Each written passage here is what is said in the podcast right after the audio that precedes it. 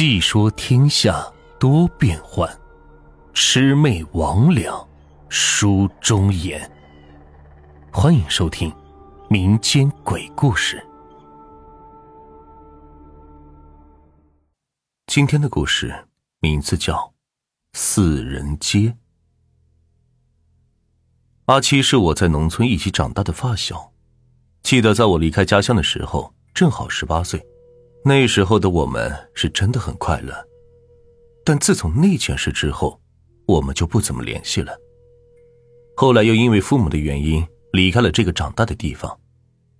如今已经十年过去了，我又因外公去世而又回到了这里，去找阿七，自然就成了我在这里的第一个目的。这里似乎并没有多大的变化，就连阿七家我还记得怎么走。我家与他家离得很近，只要走过一条小巷子，再路过这里唯一的一家小卖部，就会到了。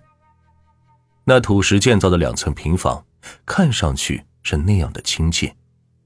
门口的那口古井依然还在使用。我走近，往里头探了探头，仿佛就像是回到了小时候一般。喂，你谁啊？在这里干嘛？背后响起了粗壮的声音。我转身看去，大概一米七五左右的身高，高耸的鼻梁，颧骨微微凸起，一对不大的眼睛就像是镶嵌在眼眶里一般，宽而长的下颚骨上挂着薄片般的嘴唇，皮肤黝黑，看上去应该是一位常年耕作的人，全身都长着健硕的肌肉，裸露着上半身，心脏的部位有着一条很明显的伤疤。阿切。你是阿七。虽然我已经认不出他的样貌，但那道伤疤我是永远不会忘记的。你你是谁啊？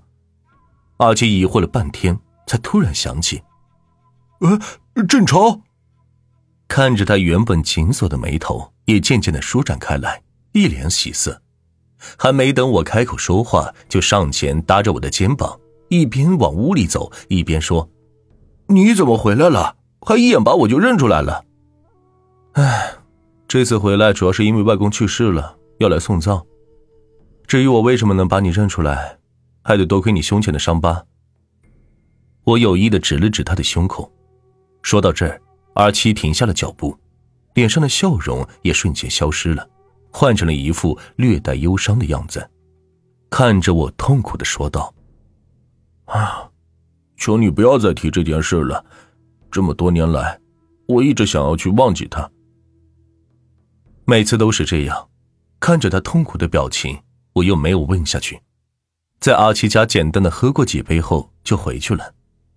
这么多年没有见面，似乎也没有讲不完的话，气氛反而非常的凝重，连他看我的眼神都带着一股伤感。晚上回去后，和大家聚了一下餐，但我也只是草草的吃了两口。就上楼了。踩着这种老旧的木梯所发出的咯吱咯吱的声音，实在是令人感到不安。躺在铁床上，从半人高的窗户口所透射进来的月光，正好照在我的上半身，一切是显得那样的寂静。农村的夜晚是没有路灯的，就连电也是很少有的，四周黑漆漆的。不远处楼梯口的扶手上还插着一支白蜡烛，光亮是如此的微弱，让人感觉到很不习惯，连周围的空气中都充斥着诡异的气息。我不禁回想起了今日阿七那异常的表现。自那件事后，他就变得怪里怪气的，时不时的都会自言自语的在说：“都怪我，都怪我。”事情是这样的。那是一个七月的晚上，时间和现在差不多。在饭后，阿七来找我出去玩。出门的时候，外公还特意叮嘱了，七月的晚上要早点回家。但是那一整晚，我们都没有回去。出门后，我与阿七与往常一样，沿着田边的小路一直打打闹闹，时不时的还去抓一些小动物过来戏耍。当时的天色也是非常的暗，但却不知为何，一切看上去都是那样的清楚。从小我们就有比谁跑得快的习惯，那晚也不例外。阿基朝着不远处的破庙指了指，说：“我们来比谁先到那个破庙。”在当时看来，这只是一场普通的比赛，现在想起来，真叫人是毛骨悚然。比赛开始了，阿七在开始跑后没多久，就把我拉开到看不见的距离了。一个人在这种小路上奔跑，难免会有点害怕。脚踩在石路上，发出沙沙的声音，就感觉像是一个人在身后跟着你一般。心里越害怕，就跑得越快。最终，我还是到了那间破庙。曾经听过老一辈的人说过，这破庙很早就在了。当年这村子里时常有人会失踪，一位路过的得道高僧就叫村长在北边修一座镇妖庙。如果庙有被损坏，也不要去修复，这是因为里头的妖魔是被封锁在内的，修动就有可能会无意间打开那道封锁的道路。只不过这些事我们一直都没有放在心上。当时的情况还是历历在目。我走进破庙，首先映入眼帘的就是那放在中间的观音像，前面还摆着一个破旧不堪的焚香炉。房顶已经少了半边，但那晚没有月亮，就连星星都躲在了云的后面。我当时并没有看到阿七，也没敢放声的叫。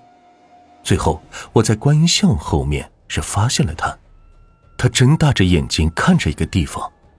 我随着他的目光看去，发现是一个通往地下室的隧道，正处在观音像后的三米远的地方。我我们下去看看吧。阿七带着好奇的目光。这这这样不好吧？我咽了口唾沫，说实话，当时有点害怕。没事的，下去看看就回来。阿七说着就走了下去。出于害怕，我也就只能跟着走下去了。当时四周都是黑的不见五指，只感觉到湿气很重。走了一会儿下坡路后，地势开始变得平缓，随之而来的是一阵阵的阴风，这七月的天都不禁让人打寒颤。很快，我们就走到了尽头，那是一扇破旧的木门，阿奇蹑手蹑脚的把门打开了。我们朝里边看了看，里边仿佛就像是另外一个世界一般，人来人往的，可是这每个人穿的都很怪异。而且都是面如灰土，毫无表情的走着。我们当时也走向了铺着石砖的街道上，好像各自都只是忙着自己的事，完全没有注意到我们。我们沿着街道走了一段路，直到阿七的肚子饿得咕咕叫了，我们才停在了一家炒面摊上。看着炒面，阿七不止咽了一次的口水，但是我们身上又没有钱。当时那老板似乎也发现了我们，看了一眼，就对阿七说道：“你可以把你的上衣拿来做抵押，不仅可以吃炒面，还能有多余的钱去买别的东西。”出于诱惑，阿七脱了自己的上衣给了那店老板。在接过阿七的衣服时，我仿佛看到了店老板那邪恶的笑容。他还对着我说：“你也要换吗？”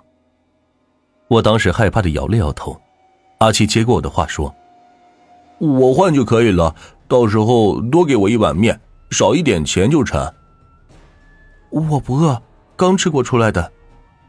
说实在的，我不好意思用阿七的衣服换来吃的东西。那好吧，老板就一碗面。当时看着阿七吃的面确实很香。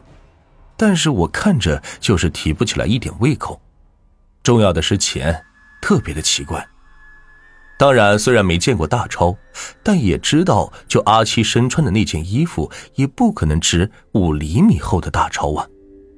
看着那一沓钱，我们都不敢相信自己的眼睛。那晚我们还去了很多的地方，有戏台、集市、酒楼，最后我们还去了赌坊。但我感觉没进去多久，我就昏了过去。等醒来的时候，就发现自己已经躺在家里的床上了。我将事情告诉给外公后，外公的脸上就像是被挤压了一般的表情，缩成了一团，飞快的就向阿七的家里赶去。找到阿七的父亲，也不知道说了些什么。阿七胸前的那道伤疤，也就是在那个时候所留下来的。在事后不久，阿七的父亲就莫名其妙的死在了自己家中。我当时去问外公原因，他也没告诉我。后来我又找了阿七，他只说完全不记得当时的情景了。一直到前不久外公的去世，我收到了一封外公写来的信，上面大致写着那天我们所经历的事。那天我们去的那个地方叫做名人街，所谓名人街，就是指死去人的街。我们无意的闯入，原本并无关系。但阿七的衣服交换和毒坊事件就是一场死亡的契约。信写到这里就停住了，或许外公有事出去，忘记写完就把信给我寄来了。到现在为止，我都还不知道那晚进毒坊后究竟发生了什么。在床上辗转半天后，实在是睡不着，我便起身下楼上了个厕所。我刻意的看了一下手表，已经是十二点了。但就在我上厕所的时候，我发现两个娃娃从我眼前走了过去，就沿着那破庙的方向走去。这与当晚的景象完全相同。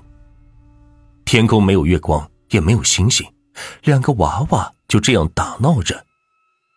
我就一直跟在他们的身后，但他们就好像没有发现我一样。最后，他们跑了起来，我也快步是跟了过去。还是那座庙，他们下去了，我就一直跟着。又是那条街道，这下我是彻底看清了那两个小孩，就是当年的我和阿七呀。没错，的确是我们。看着阿七把衣服脱去交换，紧接着又是一路的玩耍，最后进了毒坊。我就这样一直盯着看，先前阿七是赢了很多的钱，运气似乎很好，但没过多久他就开始输了，越输越多，把身上能压的几乎都给压了，最后居然还将自己的半个心脏给压了上去，鲜红的血液染红了整个毒房，我看到他就像疯了一般，我没有再看下去，便转过了头，就在这时。我发现另外一个阿七就在我的身后。这下你知道了吗？我这伤疤就是这样来的。阿七冷笑一声，继续说：“哼，我的父亲也是因为我而死的。”我有点不敢相信。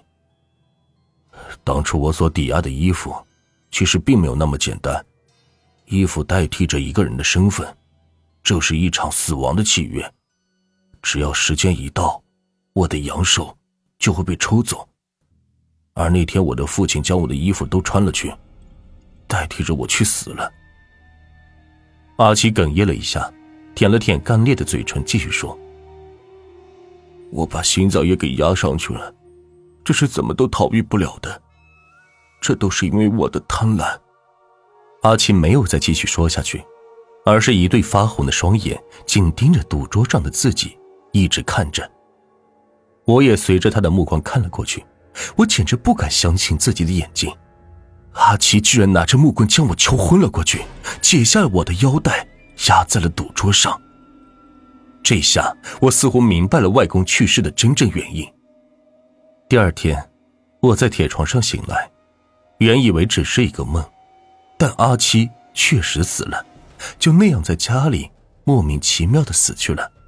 脸上没有任何痛苦的表情，反倒是像解脱了一般。